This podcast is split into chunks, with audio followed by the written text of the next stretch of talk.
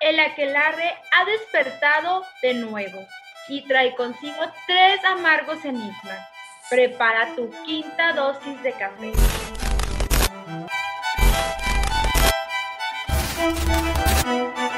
Esto es Intenso con dos de azúcar, tercera temporada, Amargo Enigma. ¿Qué onda? Bienvenidos a Intenso con dos de azúcar. Hoy estamos por iniciar el capítulo número 5 de nuestra tercera temporada Amargo Enigma. Nos encontramos a pocos días de celebrar Halloween, también conocido como Noche de Brujas. Por lo tanto, en este capítulo haremos una alusión a las brujas, a la historia de ellas y sus leyendas. Estaremos realizando una poción terrorífica de tres amargos enigmas, la bruja de fuego, la bruja pachita y los nahuales. Pero en esta ocasión se encuentran como siempre mis amigos, en esta ocasión disfrazados Antonia y Ramón. ¿Qué onda? ¿Cómo andan? ¿Listos? Muy listo, ya listos para esta poción de, del Día de Brujas y tocar estos temas que son muy mágicos. Y también por ahí anda Ramón, muy sospechoso. ¿Qué onda? A ver, me voy a quitar la máscara porque aquí no se me escucha nada. Pero eh, muy contento y muy emocionado y con muchas ganas de empezar el capítulo porque la verdad que es una festividad que me gusta mucho, es un momento que se puede aprovechar para sacar tu creatividad al máximo, a lo mejor ahorita me faltó, pero, pero también tenía muchas ganas de hacer este, este disfraz, entonces pues, es la ocasión perfecta para hacerlo, ya tengo aquí mi café, eh, y listo, listo para platicar con ustedes, para saber más de la noche de brujas, de Halloween, de los disfraces, no sé, a ver qué onda, cómo, con qué empezamos. El primero yo digo, ¿de qué andamos disfrazados? Ramón, ¿de qué andas disfrazado? Yo de brujita. De bruja, del tema de hoy. Del tema de hoy. Antonia. Ando disfrazada de una mezcla del personaje de Lydia Ditz de la película de Beetlejuice. Es la mezcla entre la película y la serie de televisión. Ramón. A ver, pues yo tenía varias opciones, porque quería algo que diera miedo, que fuera con la noche de brujas. Pero pues lo que decías ahorita, siendo mexicano siempre dejamos las cosas a lo último. Y también, eh, pues a veces es difícil conseguir cosas para hacer el disfraz o necesitas invertirle tiempo, eh, dinero también a veces. Entonces, pues esto fue lo que conseguí. Vengo de alguno de los personajes de la casa de papel, que, que pues les digo, ya tenía muchas ganas de, de conseguir, de, de, disfrazarme de esto, y pues la ocasión perfecta. ¿Y de qué, de qué recuerdan ustedes haberse vestido en Halloween? ¿Lo celebraban? Uh, de niño, eh, nunca recuerdo, más que una vez que como mi cumpleaños es como por estas fechas, alguna vez me hicieron una fiesta de, disfraces y me tocó disfrazarme de, de, Drácula. Eso de niño, no sé ustedes. Pues yo sí recuerdo, pero la mayoría de las veces me vestían de zombie, de brujita. En una ocasión, bueno, hay una foto de mí cuando estaba chiquita que me vistieron de calabaza, eh, de diablita y la más reciente, la más reciente es de la hija de los locos Adam. Merlina. Merlina. Merlina. Sí. Entonces ahí va. A ver, Antonio. La primera vez que lo celebré fue hasta sexto de primaria. Ya me tardé en la celebración de... No, no pasó en mi infancia y fue de momia. Me acuerdo que me enredé un montón de vendas de, las que venden en las farmacias y las iba arrastrando por toda la calle porque me andaba desbaratando. Era una momia a medias. Y ya en secundaria, en una fiesta, me tocó disfrazarme de caperucita. Y ya para hace como dos años fue de David Bowie. Qué cool. Me gusta, me gusta ese disfraz. Yo, ya más grandecito, también me tocó disfrazarme, pero nunca, fíjate que no sé, nunca han sido esos disfraces de miedo, disfraces de zombie ni nada de eso. Les comentaba la otra vez que una vez me disfracé de, de Junior de la familia Peluche y en otra ocasión fue de pirata. Y ya creo que han sido todos los disfraces que, he hecho, aunque me gusta mucho disfrazarme. Me gusta mucho la fecha por eso, entonces a ver si más adelante se, se da la oportunidad. De seguirlo. Y queríamos ver, queríamos ver el disfraz de la familia Peluche, pero Ramón nos dice que al parecer no hay fotos. No, es que sí había, sí había fotos, pero no sé dónde quedaron. Pues eso fue como, a ver, voy a sacar cuentas, por allá del 2008, 2009 más o menos. Entonces, en ese entonces creo que no tenía Facebook ni nada de redes sociales. No sé por dónde habrá quedado las, las fotos. Ya ves que las, las computadoras las formateas y borras archivos. No sé, la verdad, por algún, por algún lado deben de andar. Si las consigo, luego se las paso. Iban a aparecer y ya, ya las queremos ver. Sí, Y también, y Sara, ella anda vestida hoy de brujita y dijo que hoy es el, el- es el tema, el amargo enigma del día de hoy. Tenemos tres tipos de brujas. Y para ustedes cuando piensan en brujas, ¿en quién piensan? ¿En qué película? ¿En qué serie? ¿O cómo se las imaginan? Tengo, yo tengo tres como estereotipos de, bueno, todas vienen a dar casi lo mismo, pero me, pienso mucho como en las películas. Una es como la, la bruja del Mago de Oz, la bruja verde, no hago cómo se llama. Otros son todo el mundo de Harry Potter. Y la otra es la bruja eh, Hansel y Gretel Como que una, no sé por qué me lo imagino como en esa casa de dulce y es como ese mundo. Son como las tres brujas que, que se me vienen a la mente siempre. Y como desde la infancia nos las han presentado muy tenebrosas, pero a lo que hemos investigado son Tenebrosas y- estereotipos. Tenebrosas y feas. Sí, que la típica imagen de la viejita con la nariz puntiaguda, jorobada y con una capucha. Sí. La- Y La bruja de Blancanieves. sí, te iba a preguntar, Sara, ¿y tú qué brujas recuerdas?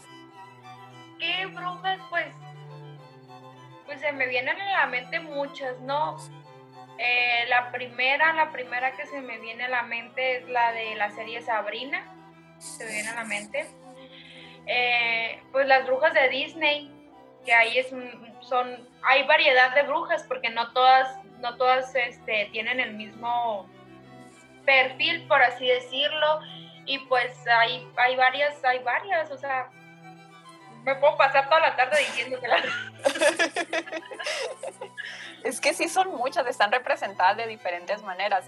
Yo recuerdo de American Horror Story, las de Coven, y también la, la bruja del proyecto de Blair, que esa imagen no se me olvida de esa película. Y pues ya si nos vamos como, como al presente, a lo mejor me imagino las brujas que serían más modernas, que trabajan con cristales, que trabajan con las limpias, eso es lo que se me viene a la mente. Justo O sea, la temporada cualquiera, cualquiera puede ser bruja, o sea, no necesariamente tiene que andar con un sombrerito como yo y vestida de negro con joroba, no, o sea, cualquiera, cualquiera. Sí, Ay. recuerdo lo que mencionabas, Saraí, de que te habían comentado de que se podía estudiar. Sí, yo tampoco sabía, se me hizo algo súper extraño porque yo decía, bueno, pues para ser bruja, eh, pues naces con, con el don de, de poder hacer este tipo de magia, ¿no? Y me comentaba un, un amigo que, que sí, que puedes estudiar. Y yo, wow. Ahorita que hablaban de los estereotipos, el estereotipo típico de la bruja, que lo rompe totalmente si vemos el, uno de los episodios de la temporada pasada que estuvo con nosotros Rubí, del, del- podcast de Bruja Bruja, pues, o sea, ahí nos damos cuenta pues que nada que ver con, con esta imagen que tenemos tan grabada y tan presente de las brujas. Sí, que son mujeres sabias, fue lo que Rubí nos dijo. Mujeres sabias que han, perdón, sabias que han sido perseguidas. Y tienen rabia también. No sé qué andaba pensando que se me, se me fue la idea. Y quieren conocer la historia de Halloween, porque es la celebración que estamos festejando próximamente. Ya estamos a unos días, hay que ir a pedir dulces. Pero, ¿Nos ver, darán? sí, que- hay que explicar un poquito también de dónde viene todo esto, porque, pues, ¿por qué se piden los dulces también? O sea, ¿de dónde surgió como toda la historia? A ver, Antonia, ¿sabes tú un poquito? Saraí, ¿saben? Sí, Sí, A ver, poquito, A ver. poquito, pero ahí Saraí, tú y nos ayudamos. ¿Qué les parece? a ver, yo te ayudo. Muy bien. Pues bueno, Halloween viene de la expresión en inglés All Hallows Eve, que esto significa la víspera de todos los santos. El origen de las brujas se remota a hace más de 2000 años. Esta viene siendo una celebración de los celtas, donde celebraban el fin del año y el fin del verano. A esta celebración se le conocía como la celebración del Samaín. Era la fiesta donde se consideraba que la, la línea que dividía a los muertos y a los vivos desaparecía. Entonces era más frecuente que ellos te vinieran a visitar y que los sacerdotes pudieran tomar poderes para predecir el futuro. ¿Y de dónde viene lo de pedir los dulces? Los dulces viene de que pedían ofrendas las personas en las casas durante esta celebración. También los líderes de, de esta cultura se ponían máscaras para ahuyentar a los espíritus malignos. Esto era lo del disfraz y lo de pedir dulces. También dice que se ponía el número de velas en las casas según el número de familiares que hubieran fallecido dentro de tu casa o dentro de tu familia. ¿Qué les parece? Es muy, siempre se me ha hecho muy interesante eh, el hecho de que estén junta esta celebración de Halloween o Noche de Brujas, como le quieren llamar, con el Día de Muertos que celebramos aquí en México, que también ya vamos a tocar el tema. Pero siempre se me ha hecho como muy curioso ahorita que mencionabas de, de que se como que desaparecía la línea entre el mundo de los vivos y de los muertos, que es muy parecido el, como la, la leyenda o lo que se dice del Día de Muertos aquí en México. es que prácticamente, prácticamente es lo mismo, solo que ellos lo celebran al cierre de la cosecha. O sea, si bien es cierto, esta tradición es americana, ¿no? Y se lleva a cabo en fecha diferente, es lo mismo, porque si te pones a, a investigar y a ver el por qué nace, es muy, muy, muy, muy similar al Día de Muertos aquí en México. Entonces yo pienso que es lo mismo, solo que en fecha diferente, ya que ellos hacen este ritual a fin de cosecha, como celebración del final de cosecha. Sí, y hay detalles muy similares entre, eh, como dice Ramón, entre el Día de Muertos y, Halloween, como de poner las velas, las ofrendas. Y, son, y como dicen, la línea entre los vivos y los muertos desaparece y 31, primero de noviembre, son fechas similares. Y ahorita comentabas algo que se me hizo muy curioso. Te lo voy a aventar la bolita para que tú lo digas, Antonia. lo de las, el tallado de las calabazas. Ah, sí, hay una historia detrás de las calabazas que en un principio no eran calabazas. Resulta que eran remolachas y nabos. ¿Pero por qué? Bueno, esto nace con una leyenda de un personaje irlandés que se llamaba Stingy Jack. Jack era un borracho que era muy sinvergüenza, así lo describen, y que con tanta desfachatez que logró burlar al diablo. Lo logró atrapar en una ocasión y cuando Stingy Jack fallece, no puede entrar ni al cielo y cuando trata de entrar al infierno, el, diablo no lo quiere recibir por como lo había burlado y la avienta con una brasa del infierno. Entonces no pudo entrar.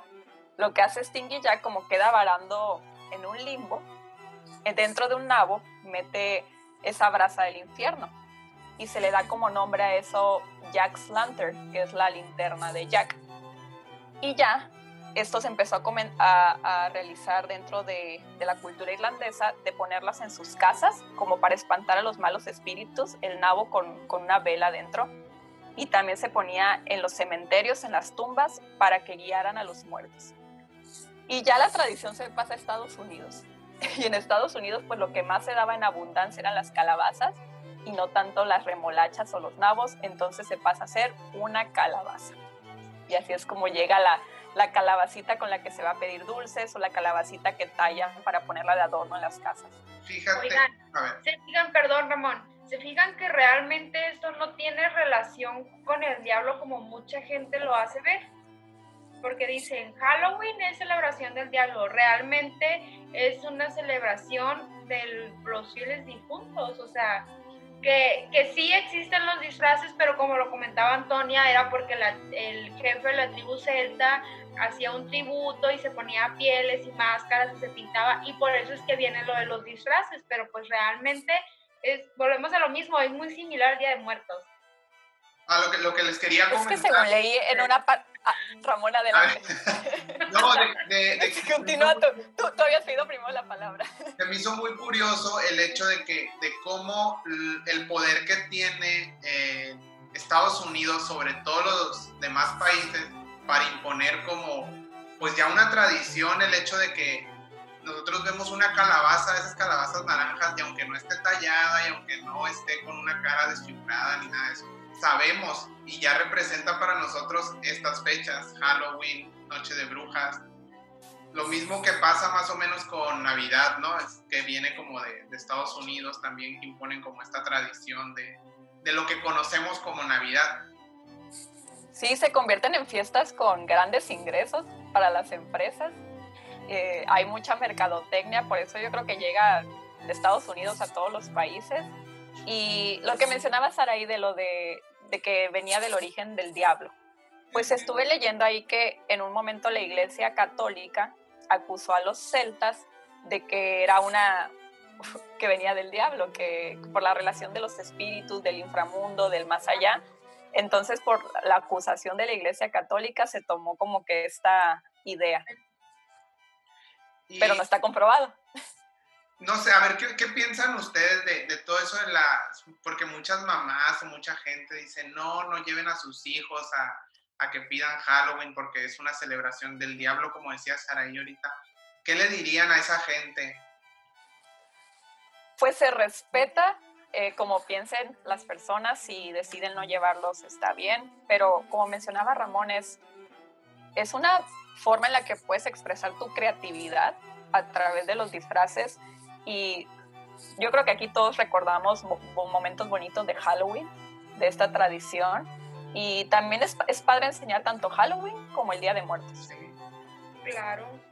Es que a final de cuentas es, vuelvo a lo mismo, y yo quiero, volvemos a lo mismo, o sea, es- son tradiciones muy, muy similares, a final de cuentas se está celebrando lo mismo, se, están, está celebrando los espíritus que, que viven, que vienen a convivir con nosotros. Entonces, yo, yo en lo personal no, no estoy en contra, igual respeto ambas tradiciones, pero sí apoyo que es, es una celebración en la que puedes experimentar, ser creativo, inventar. Entonces, si les gusta la creatividad, les gusta disfrazarse, no necesariamente tienen que ser disfraces diabólicos o de miedo o cosas así. Hay infinidad de disfraces, pues yo les diría que lo hagan. Es ¿Quién, una se- experiencia. quién no de niño le gustaba disfrazarse o le gusta ponerse máscaras, experimentar? A O sea, se vale jugar en este día. Claro, a todos. ahí se me hace súper padre también el hecho de que, por lo menos aquí en México, no conozco en otros países que tengamos esta oportunidad de celebrar Halloween y tener la celebración del Día de Muertos, que también es algo como muy nuestro, muy mexicano. Se me hace una oportunidad muy, muy padre que, que tengamos pues las dos celebraciones muy juntitas ahí, que, que Sí. podamos celebrar las dos.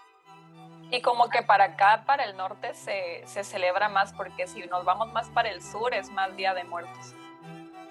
Y fíjate, también para el sur el Día de Muertos es como una tradición muy, muy, muy bonita que, que aquí, a- aquí en el norte se celebra diferente a como la celebran allá, pero también es una celebración muy colorida. Hazte cuenta, pues yo creo que ya, ya vieron la película de Coco también. Eso. Ya estaremos platicando más del Día de Muertos ahí en un en vivo No, que tenemos próximamente. No se me adelanten, pero bueno, también sabemos que Halloween es conocido como la noche de brujas. Y los amargos enigmas del día de hoy hablan sobre ello. ¿Qué es una bruja para ustedes, compañeros? A ver, antes de que me gane la Antonia y que diga lo que quiero decir. Alza la manita.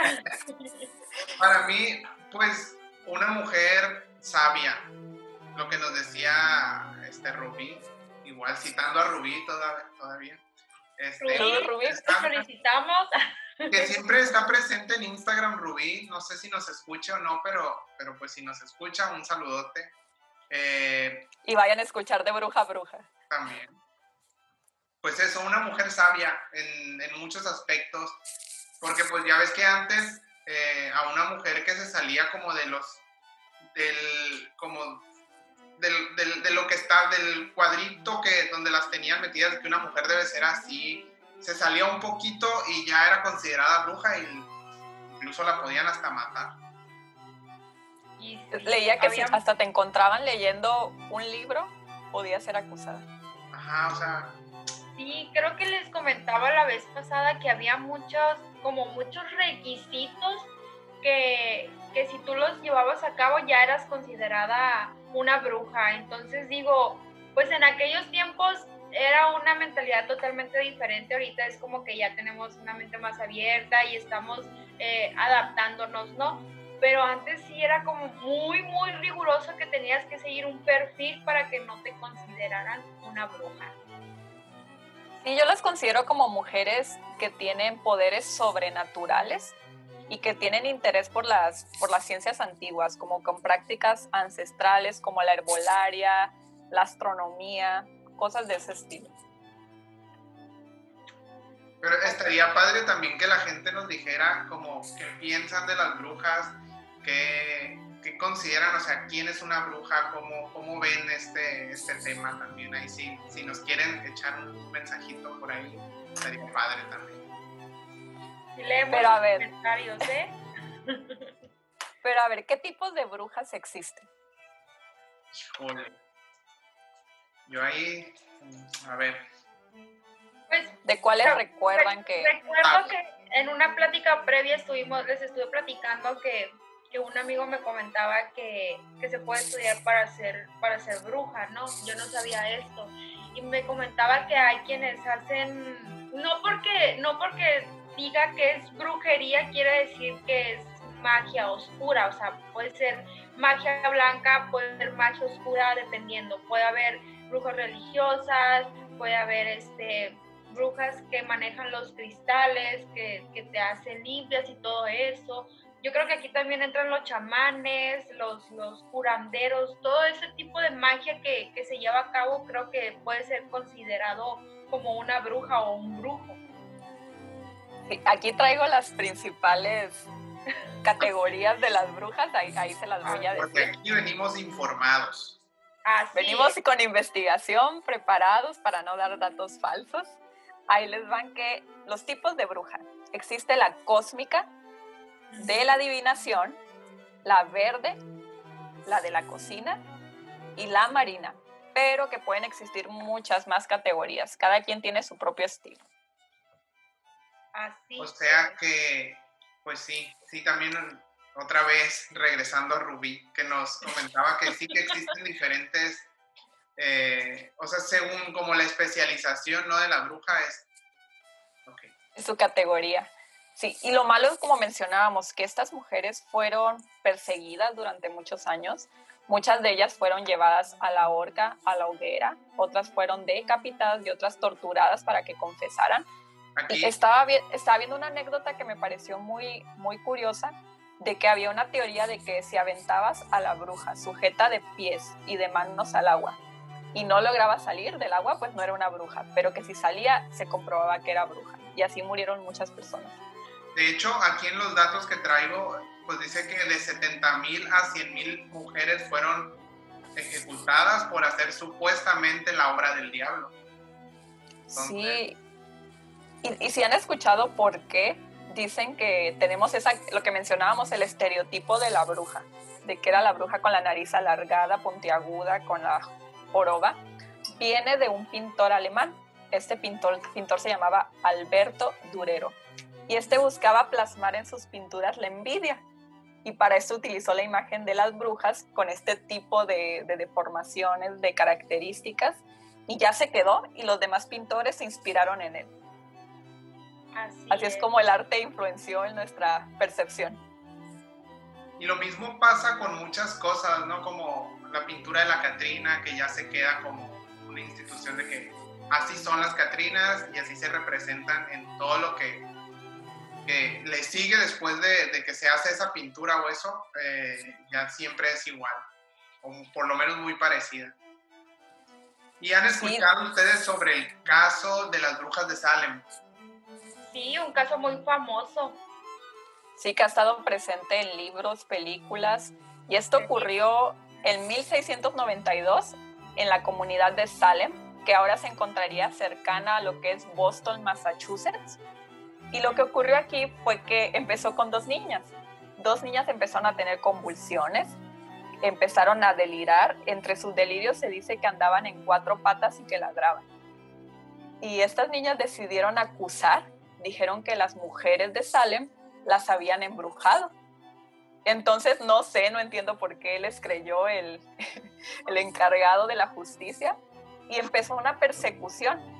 Empezó la persecución en contra de mujeres y hombres dentro de la comunidad de Salem, donde se presentaron varios juicios y donde se torturó a las personas para que confesaran si eran brujos o no eran brujos. Y desgraciadamente aquí traigo el dato de cuántas personas fallecieron. En total fueron 141 acusados. 20 de ellos fueron asesinados en la horca y 5 fallecieron en prisión. Entre los muertos no van a creer quién se encontraba. Dos perros. Los acusaron de brujería también. Ay, por Dios. O sea, en aquel entonces no te podías salir tantito del huacal porque ahora sí. Ya eras bruja. Y hacías magia negra y tenías pacto con el diablo. Sí, y los perritos también, o sea, sí, las personas que culpa tienen, pero también los perritos que, que fue lo que hicieron, que los hicieron acusarlos de, de brujería, pero la verdad fue que murieron personas y animales inocentes. Y cuatro años después de este juicio, se disculpan las autoridades. ¿Ya para qué? Ajá, ya no están las personas, ya no Sí, están los sea, animalitos. oye, y es que te pones a pensar, ¿en qué cabeza cabe que vas a poner oído a semejante acusación de unas niñas de 9 y 11 años cuando realmente sabes que no están bien? O sea, primero investigas, te documentas bien y ya después haces la, acusación. Pero a mí se me hace que previo a esto ya debería de haber habido un, un rumor o algo así de que se, se presentaba este tipo de situaciones ahí. Porque no Sí, de la noche a la mañana, porque alguien tiene una convulsión, te van a decir, ¿sabes que tú eres bruja y me hiciste un embrujo? Pero- es que después, después de, estos, de estos dos casos de estas dos niñas, surgieron varios en el pueblo. O sea, no fueron ellas nada más. Y yo creo No, que eso sí, les dio el, prete- el pretexto ideal para, para acusar. Y es que si nos vamos y pensamos más allá, pues también en aquel entonces no existía la información que tenemos al día de hoy. Entonces era como muy fácil de algo que se salía de lo normal o de lo que ellos creían que, que era lo normal, pues ya era como, esto es algo sobrenatural, está haciendo brujería, la vamos a matar. Está como, el, como la historia del vampiro de Guadalajara, o sea, Exactamente. lo mismo, o sea, pudo haber sido una persona que, total, que no tenía absolutamente nada que ver y fue condenada, ¿por qué? Porque alguien decidió que era magia y tenía que ser juzgado, o sea, pero Y, bueno. y- y ¿saben a qué le echaron la culpa a estos jueces? Dijeron que se dejaron llevar por el miedo y la histeria colectiva para llegar a estas conclusiones. Pero ¿saben qué era realmente lo que le pasaba a los pobladores de Salem? ¿Qué fue lo que ocasionó que unos ladraran, que, que tuvieran convulsiones, que tuvieran temperatura? ¿Qué fue? ¿Qué? Fue, fue, fue un hongo alucinógeno que se daba en el centeno y lo estaban consumiendo en esa población. O sea, Tiene una explicación. ajá, O sea que sí como- eran inocentes. Es como el refrán este, pues de que después de, de muerto el niño tapan el pozo, ¿no? O sea, sí, Ya o que- sea, Sí, y en pues- México, si pasamos ya, dejamos atrás a como a la cultura internacional y nos vamos a México, las brujas existen desde la época prehispánica y se consideraba que las brujas eran seres que chupaban la sangre y que se transformaban en animales, que más adelante ahí Ramón les va a compartir lo de los nahuales. Pero han escuchado el dicho de se lo chupó la bruja.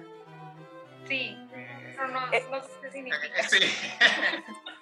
Pues, pues este dicho viene de, de que se pens- pensaba que las brujas Es, chupaban sangre. es como el se lo cargó el payaso. Sí, es algo similar. ajá. Entonces viene de, de estas creencias. Ahí ven nuestros dichos, vienen desde las tradiciones. Oye, pero Y- bueno, yo estaba con la idea de que las brujas se robaban el alma de los niños para seguir con vida y no sabía que chupaban sangre. O sea que eran brujas vampiros. Sí, yo creo que Y ahí viene- muchas versiones, ¿no? Sí, ahí viene una de las historias de lo que mencionas, de los niños que están involucrados y relacionados con las brujas. Es el primer amargo enigma que ahí se los voy a comentar, que es de las brujas de bolas de fuego. Son las brujas de fuego. A ver. Estas brujas se cree que desde la época de la colonia pasaban de cerro a cerro brincando. ¿Pero con qué forma? Con la forma de unas bolas de fuego. Pasaban, brincaban y decían que cuando desaparecían lo hacían con una pequeña explosión. Esta explosión no dejaba ningún rastro, pero en ocasiones dejaba pisadas. Dicen que era más común que las encontraras durante las épocas lluviosas donde se encontraba nublado y durante las noches de luna llena. ¿A usted les ha tocado ver algún tipo de bola de fuego o que alguien les haya dicho que haya visto alguna? No. Pues no, como tal no. Porque me tocó ver muchos casos de alrededor de aquí de México y del mundo que les ha tocado ver este tipo de, de apariciones, pero dicen que le han achacado ya sea brujas o aliens. Bueno, volviendo a la historia de las brujas, se dice que bajaban a las comunidades y entraban a las casas. Con sus poderes lograban dormir a los, a los habitantes del hogar, a los mayores, para que pasaran desapercibidas a la hora de entrar. Llegaban a las cunas y le chupaban la sangre a los niños. Los niños amanecían con moretones, arañazos y mordidas. Después de esto, las brujas seguían su trayecto y caminaban, volaban, perdón. Cuando volaban, dicen que si tú veías alguna de estas brujas, podías entrar en un estado de trance. Ese trance te podía llevar hasta la muerte. También dicen que los padres comenzaron a poner debajo de las almohadas de los niños tijeras que estuvieran abiertas, espejos, vasos de agua debajo de las camas y esto pensaban que iba a ahuyentar a las brujas. ¿Qué les parece? A ver, me suena como a muy parecido a la, a la historia un poco de los nahuales que viene más adelante, pero pues creo que, que es, lo veo más como una leyenda por el hecho de que muchas veces eh, buscamos en darle una respuesta a cosas que no conocemos. O sea, decir, vemos algo extraño y queremos dar una respuesta rápida y lógica y pues muchas veces lo lógico es como llega a ser un poco ilógico. No sé si me, me explico un poquito. Sí, y hay un caso en Madrid de realizar un estudio sobre estas bolas de fuego y llegaron a la conclusión de que eran nudos electromagnéticos que se dan cuando hay relámpagos durante las lluvias. Por eso a lo mejor eh, lo que mencionan de que solo las puedes ver cuando está nublado o va a llover. Pues tiene, tiene cierta lógica. Pero entonces, ¿qué consideran que es? ¿Una leyenda? ¿Aliens? ¿Brujas? ¿Los nudos electromagnéticos o un amargo enigma? A ver, yo creo que es más bien una leyenda que se hizo a partir de eso que dices que, que, que son los nudos electromagnéticos, una cosa así que, llega, que se llegan a ver en el cielo y la gente trata de dar una explicación y lo más lógico dijeron pues son brujas y, y se, así se fue quedando, se fue pasando como tantas y tantas leyendas que se hacen y terminan siendo un teléfono descompuesto. ¿Saraí? Yo también, bueno, yo también me quedo en que puede ser una leyenda basada, como menciona Ramón, basada en el hecho que, mencionas. Eh, en este caso, pues si bien sabemos las, las, leyendas, o sea, te cuentan una cosa, la siguiente generación le va a poner un poquito más de crema a los tacos y te la va a contar diferente. Entonces, es algo que es imposible evitar, o sea, como yo te cuento una cosa a ti, Antonia, y tú se la vas a contar a tu manera, Ramón, y ahí es como se van agregando las cosas. Pero pues igual me gustaría dejarlo en que es un amargo enigma. ¿Tú, Antonia? Quiero pensar que sí es algo paranormal. Me quiero ir por esa explicación porque se me hace interesante la historia. Podrían ser como los nahuales que se transforman o también los aliens, que es algún tipo de presencia. Pero si ya le encontraron una explicación, como mencionamos, de los nudos electromagnéticos, ahí sí me encuentro confundida. Me voy por Amargo Enigma. Entonces ya tenemos un Amargo Enigma más. Es el primer, de hecho es el primero de tanto. Ahorita hemos platicado bastante, ha estado bastante largo el, el, podcast, pero pues apenas llevamos uno de tres que vamos a, a tocar en este capítulo. Pero si quieren escuchar los siguientes, vamos a continuar la plática en Spotify, Anchor, Apple Podcast, cualquiera de las plataformas de podcast estamos disponibles para que vayan. Aquí abajito les vamos a dejar los links para que vayan y nos escuchen. para que se enteren sobre la leyenda de la bruja Pachita y sobre los nahuales. Oigan, perdón Ramón, antes de irnos quiero mostrarles la casa de la, del siguiente Amargo Enigma para que sepan de qué vamos a hablar. Y si quieren saber de qué se trata, pues vayan a Spotify, como lo menciona Ramón, a escuchar los siguientes Amargos Enigma. Entonces ahí los esperamos y para la gente que se queda aquí solamente en YouTube, pues muchísimas gracias. Gracias. Gracias.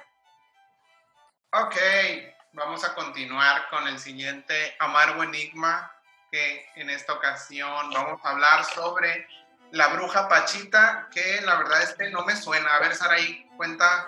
Está bien padre la historia. Está muy interesante, ¿verdad? Resulta que la colonia Roma, les voy a platicar un poquito los antecedentes y luego ya les platico la historia. En la colonia Roma existe un edificio que se los mencionaba antes de cortar eh, el video en YouTube. Eh, ese edificio que tiene una, una, historia asombrosa, ¿no? Con, ¿Por qué? Porque el, el, el aspecto de este edificio pues es muy, muy, muy peculiar. Se dice que dentro de este edificio ocurren de todo tipo de actividades paranormales, ¿no? Apariciones, energías, lo que ustedes quieran. Este edificio fue construido, fue orden, bueno, Porfirio Díaz fue quien ordenó que se construyera como conmemoración del centenario de la independencia de México. Se terminó de construir en 1908. De hecho, si vieron bien la imagen que les puse al final, eh, se puede ver sin, sin, o sea, no ocupas ni siquiera tanta imaginación, lo ves y, y se ve la figura de, de, una bruja, o sea, bien se pueden apreciar los ojos, la boca y el típico sombrero, ¿no? Entonces, por este aspecto fue que esta casa fue llamada la Casa de las Brujas o bien el edificio de las brujas. Pero bueno. Oye, qué curioso que Porfirio Díaz está involucrado en varios de los amargos enigmas. Me quedé pensando en, ese, en estructuras que tienen algún tipo de relación con lo paranormal. Mencionaba Ramón en el, en el, fue en el podcast, podcast pasado, ¿verdad? Sí. Que, fue el Teatro Frufru y ahora es la Casa de las Brujas.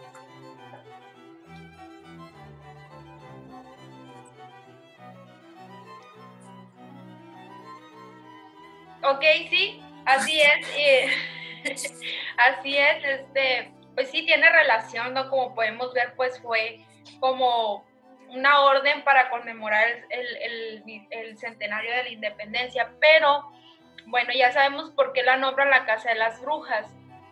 Si bien es cierto, en esta casa pues se refugiaba una curandera, ella era muy famosa, fue a mediados del siglo pasado, su nombre era, bueno, era conocida como Pachita, su nombre verdadero era Bárbara Guerrero y era originaria de Chihuahua. Y pues su reputación en la Ciudad de México era asombrosa, ya que era muy conocida por ser eh, chamana. Y pues vivió en, la, vivió en esta casa hasta el 29 de abril de 1979, que fue cuando esta señora falleció.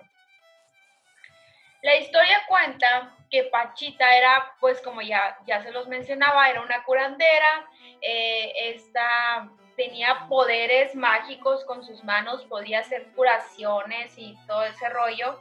Incluso era muy famosa porque ella podía extraer órganos dañados y reemplazarlos por órganos buenos, o sea, que, que podían este, ser utilizados. Y lo más curioso es que a pesar de que hacía este tipo de trasplantes, ella no ocupaba eh, medicamentos, anestesias ni nada de eso, y su único instrumento era un cuchillo de, de cocina. Era todo lo que ella ocupaba. Aparte de que ella hacía las famosas limpias para las malas energías, hacía sus rituales. Bueno, a pesar de que ella era muy, muy conocida y era muy famosa por todo este tipo de, de curaciones, de trasplantes que hacía, ella no tenía, no cobraba, simplemente aceptaba las donaciones que sus pacientes le daban, quienes era, estaban muy agradecidos porque pues de alguna manera los liberaba o los sanaba, ¿no? Esta Esta curandera era muy, muy, muy famosa y tenía pacientes incluso de ahí mismo, de la colonia Roma. Por ahí nos escucha una persona de la Ciudad de México o varias a ver que saben de esta historia, si es cierto. Eh, ella, bueno, había muchos, tenía muchos clientes que eran de la colonia Roma, incluso políticos y artistas que venían a su consultorio para que ella les ayudara con, con ayuda a los espíritus y les quitara sus males. Pachita podía aparecer órganos de la noche a la mañana. O sea, tú llegabas enfermo, le decías, ¿sabes qué? Ocupo tal órgano, ella te lo conseguía. Sin embargo, como les mencionaba, pues ella no contaba con, con utensilios quirúrgicos ni nada de eso. O sea, simplemente ella con un cuchillo de cocina eh, te hacía la operación sin medicamentos, sin nada.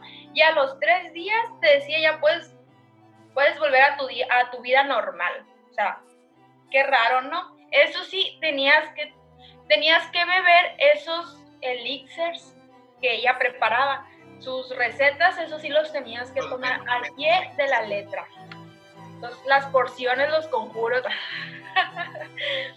bueno, efectivamente, pues ella era esta milagrera, por así decirlo, porque pues te sanaba sin tener medicamentos y había mucha controversia porque decían que los órganos que ella conseguía, como los conseguía de manera tan rápida, decían que era de animales. Entonces, pudiera ser o puede ser que ella, en vez de poner de un órgano de una persona, te ponía de un animal, un cerdo, un venado. Y para que esto no fuera descubierto, pues ella realizaba sus operaciones eh, a la luz del día para que no fuera tan de que, ay, los hace en la noche para que nadie se dé cuenta. No, ella hacía todo para no ser descubierta. ¿Será verdad? ¿Será mentira? No sé. Pero bueno, si alguien sabe, háganoslo saber. Que alguien que haya ido a visitar a Pachita. Eh, a ver, voy a dar mis, mis opiniones sobre Pachita. Espérate, todavía no ah, ah, a ver, fíjate. Bueno, Pachita afirmaba que ella tenía una conexión con Cuauhtémoc, que era quien le daba, bueno, el emperador azteca, si lo conocemos, ¿no? Que era quien él la poseía y le daba, la guiaba para que por medio de sus energías pudiera curar a las personas. Y ella lo llamaba, lo llamaba hermanito decía que era una, conexión espiritual muy, muy profunda que él, que él podía ayudar a regresar a la tierra a los muertos a través de las curaciones. Eh, bueno, pero la, la, presencia de Pachita no era lo único que ocurría en esa casa, a pesar de que eran tantas las energías que ella manejaba ahí. Se dice que una de las mujeres que vivió en esa casa, creo que se llama Brenda, eh, escuchaba muchos, muchos este, ruidos y fue quien, quien hizo una denuncia ante el programa La Mano Peluda. ¿Ustedes han escuchado ese programa? Sí, era un programa de radio, ¿no? Que hablaba también como de misterio y de cosas así. Pues el caso es que esta señora hizo una, una denuncia al programa La Mano Peluda para contar que en su casa había seres demoníacos que se aparecían en su casa. Eh, esta chica pues decía que, que, ella no creía en todo esto, pero a pesar de todas las actividades paranormales que se presentaban en su casa, pues tuvo que, creer, ¿no? Ser, ser creyente. Y pues como bien dicen, si pasas por ahí, eh, si llegan a pasar alguna vez por ahí, platíquenme si sienten esa energía tan pesada que, que dicen que se siente en esa casa. Y esa es la historia de, de esta chica, ¿cómo la ven? A ver, ya tenemos varios pendientes en la Ciudad de México. Tenemos que ir al, hospital del que hablábamos la semana pasada. Tenemos que ir al Teatro Frufru. Tenemos que ir a la casa de Pachita ahora también. Entonces, ya estamos armando un tour por la Ciudad de México. Tenemos nuestro tour del terror. Sí, el tour del terror, la ruta del terror. Hay que ir, vamos. y, a ver, mi opinión sobre Pachita. Creo más bien que era una señora que sí que era una bruja, pero no una bruja como, pues, como conocemos, sino una persona que utilizaba ciertos métodos para hacer sus curaciones. ancestrales, si tú quieres, con hierbas y con todo este tipo de cosas. Y, y que, que en el afán de, de, lo que decía ahorita, de querer encontrar una explicación, los vecinos y todo esto, pues, pues la acusaban de como de hacer cosas a lo mejor un poco más oscuras. No sé si sí si, si las hacía o no. Quiero pensar que no, eh, porque de cierta manera pues ayudaba a la gente. Y, y pues nada, creo que, que, sí que era una bruja, y sobre todo en la que, o sea, al final de cuentas creo que siempre, ah, o al menos ah, no fue ni tan lejano, ¿no? O sea, fue en los 70, principios de los 80, lo que, bueno, 70, eh, pues ya existían ciertas regulaciones públicas de salud y de ese tipo de cosas como para que no hubiera algún como una multa o algo hacia la señora si estuviera haciendo cosas de verdad muy fuera de lugar como ponerte un órgano de un animal. Entonces, yo sí creo que pueden existir esa gente que te trata por medio de, de hierbas y, pues cosillas así, pues una persona con un don. Sí, yo en esto sí me encuentro con el asunto de los órganos, me causa mucha confusión, porque leía una versión de, de un periodista que investigó a Pachita, que decía que los órganos de, que le sacaban, sí eran los órganos de las personas, entonces sí extraía los órganos. Y los órganos que tenían dentro eran humanos, no eran animales.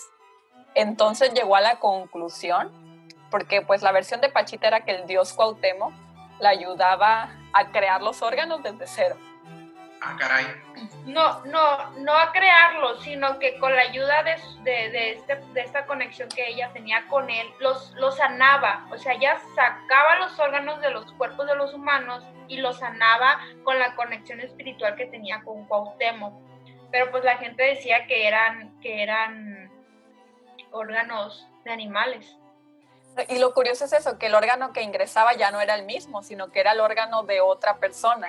Y como tenía tantas conexiones, Pachita, se dice que a lo mejor algún amigo médico le pasaba los órganos. Puede ser. Puede ser. Lógico. Mercado negro. Pero sí pienso que sí era, sí era bruja, que sí tenía sus poderes espirituales y que sí curaba a través de la herbolaria. Entonces sí, Pachita sí era una bruja, pero a lo mejor la misma leyenda la hizo más grande.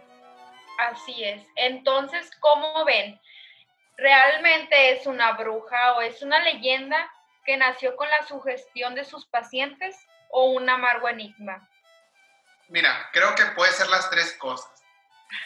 Siento yo que si era una persona con cierto don, ciertos poderes, puedo decir que era una bruja, pero también siento que eh, el hecho de, de tener este misticismo en ella, se creó una leyenda que, como una sugestión vaya en las personas de, de, los alrededores y fue creciendo la leyenda. Pero pues cierta también que nos quedamos con algunos amargos enigmas dentro de esta misma leyenda de Pachita, como de dónde sacaba los órganos, la conexión que tenía con Cuauhtémoc. Entonces, siento yo que ahí abarca tres, las tres cosas. Yo sí me voy porque era una bruja, pero Pachita, por favor, no nos jalen los pies en la noche si creemos en ti. Pero sí, la leyenda sí la hizo más grande.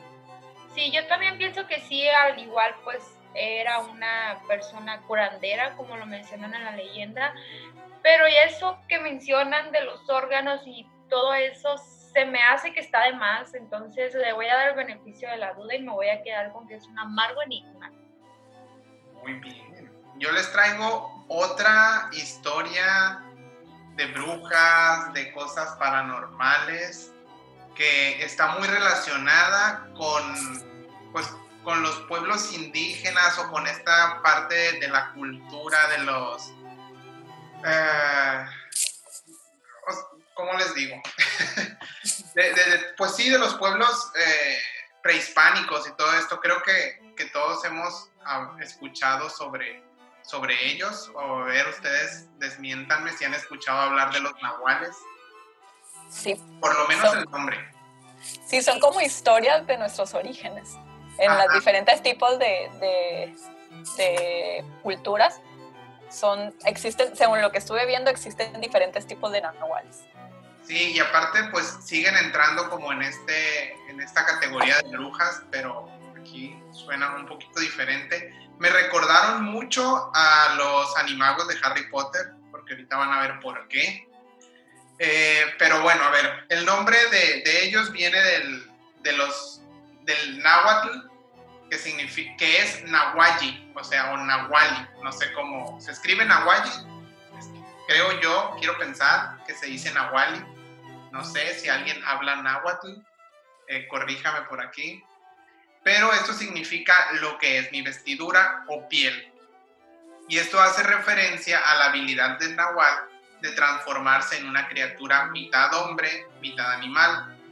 Puede ser un tecolote, un jaguar, un águila, un coyote, pero los nahuales solo aparecen de noche.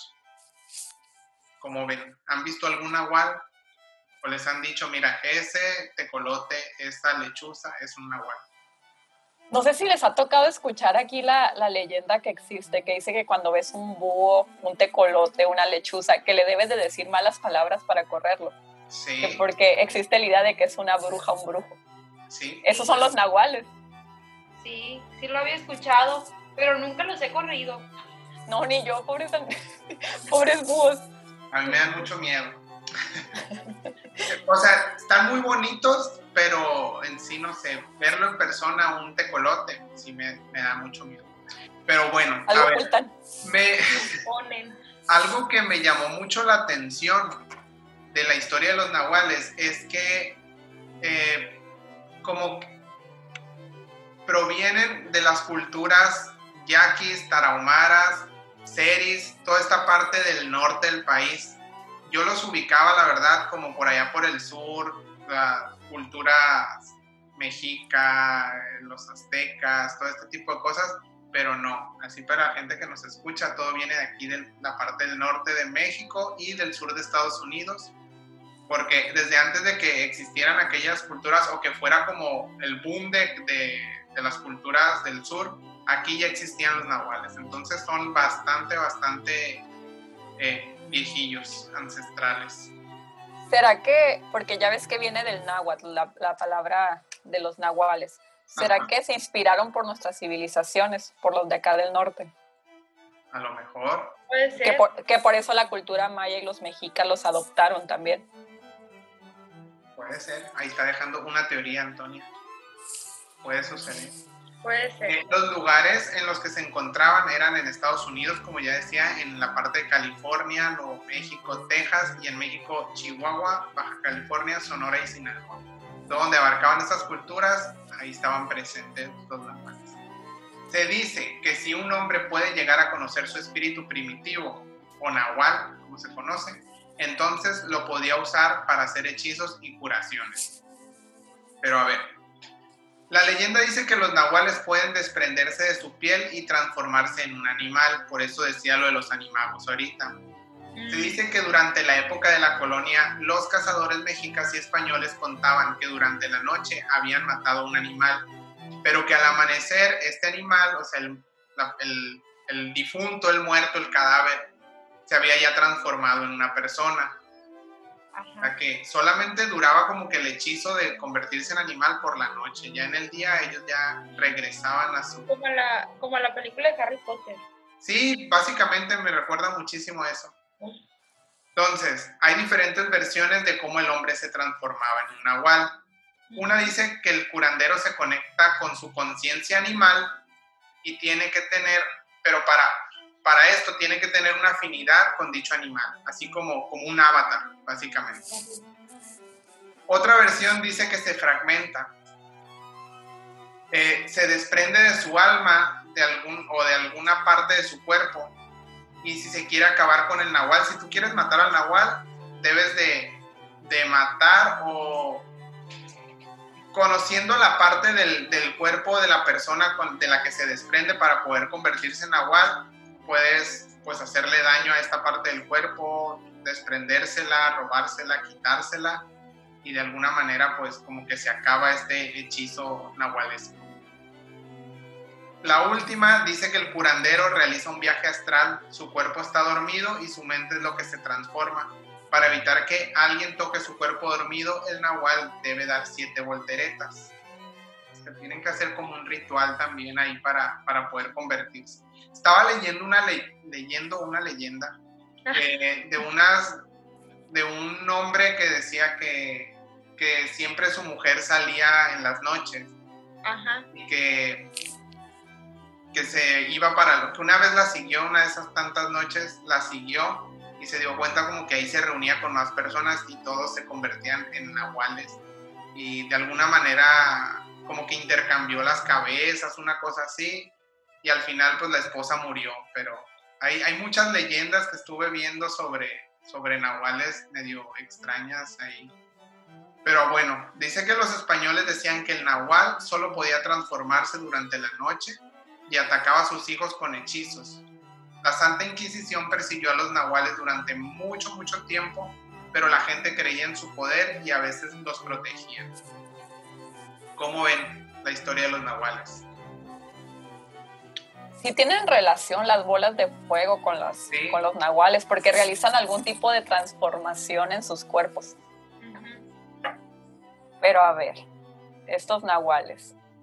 Yo pienso que realizan a lo mejor, como mencionaba, un tipo de viaje astral, que el curandero, y a través de su mente puede viajar, así lo veo, pero no sé si pueden totalmente su cuerpo transformarlo en un animal. Ajá, sí Eso no... Perdón si existen los nahuales y hay alguno escuchándome, perdón pero, pero se hace demasiado fumado esa historia de me voy a convertir en un gato, me voy a convertir en un tecolote, no sé, no, no me lo creo. Tendría que verlo, la verdad, como para decir sí es cierto.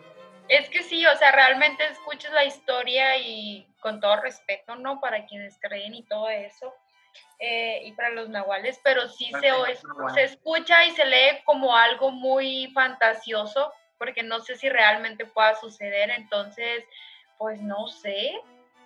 No sé si alguien ha visto a un nahual, por favor, háganoslo saber. Ustedes si fueran nahuales, ¿qué harían? ¿Qué les gustaría hacer? ¿A dónde volarían? ¿Qué? Es que, no sé, a mí no me gustaría ser un ave. O sea, está padre porque volaría. ¿Qué tipo de animal serías? Ajá, estoy pensando qué animal me gustaría ser. Dentro del, de las opciones nahualescas Está el tecolote, el jaguar, el águila y el coyote. Yo creo que, es que no sé, me gustaría un jaguar, pero, pero me gusta la idea de volar, entonces elegiría un águila. Ok. Yo también elegiría un, un águila, un águila. Pero digo, debe de haber una razón por la cual se convierten en un animal, o sea, no... Dice que tienen una afinidad con el animal. Como que te sientes identificado. Como lo, lo platicábamos una vez, Sara y yo, de que las mariposas, ¿te acuerdas? Que sentíamos esa afinidad. Entonces, ese sería a lo mejor nuestro, nuestros nahuales. Sigo, sigo con las referencias a Harry Potter, es como el, el, el patronus de, de, cada uno. Es más o menos. Entonces nos quedamos con que es un amargo enigma. Un amargo enigma.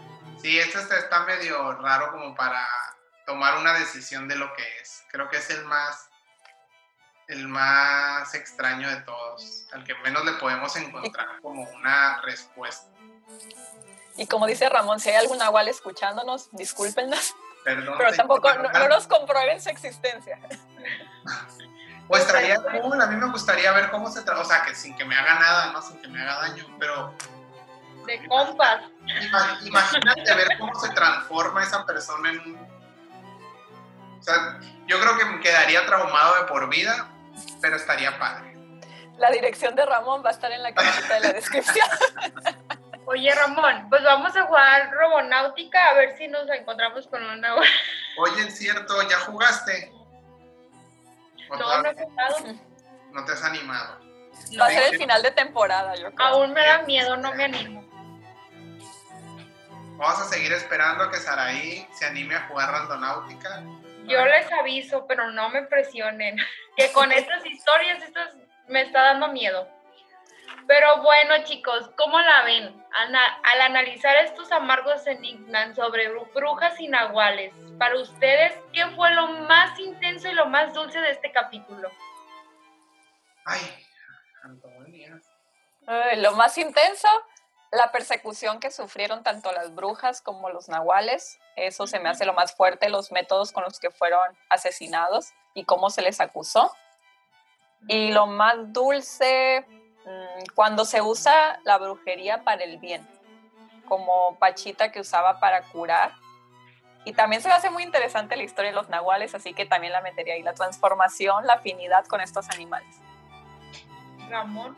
En mi caso, lo más intenso creo que sería el cómo nos damos cuenta que juzgamos a las personas por la primera impresión o por las actividades que realizan, que muchas veces no damos la oportunidad de conocer bien a las personas y, ya les ponemos una etiqueta y decimos esta persona es así. Todo el caso este de las brujas. Y lo más dulce creo que sería esto, el poder celebrar esta, pues esta festividad, el, explotar tu creatividad, el, disfrazarte, no sé, todo eso, eso me gusta. Me quedo con eso. ¿Y en tu caso?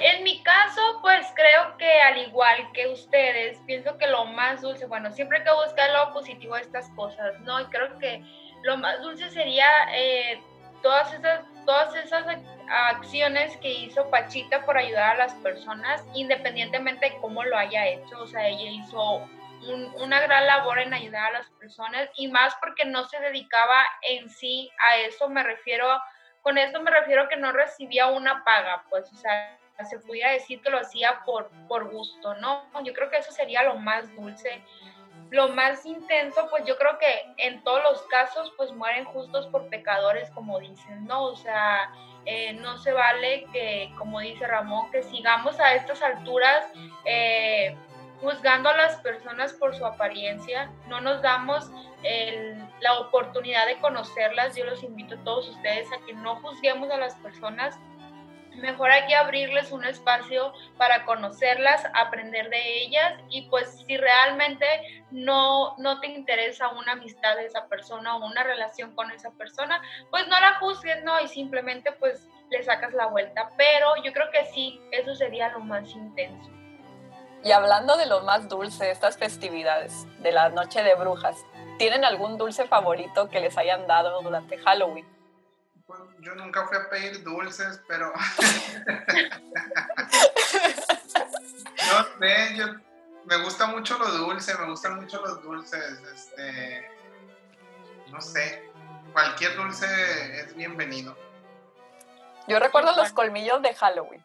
Son muy típicos, Sí, ajá. esos me encantaban. Bueno, hasta la fecha. Siento que sí son muy típicos de la, de la fecha esos. Sí. Estoy esperando mi calaverita. Ahorita sacamos la calaverita y nos vamos a pedir dulces. La calabacita. Ya, ya, ya ando lista. Ahorita que comentabas lo de que Pachita no recibía una paga. He escuchado por ahí también de que las personas que en realidad tienen ese don lo usan para ayudar sin, sin esperar pues cobrar algo, pues lo hacen porque Dios les dio ese don, entonces creo que a lo mejor por ahí va la historia de Pachita. Sí, a lo mejor por ahí. Bueno, amigos, ¿y qué les parece si cerramos este episodio, este capítulo?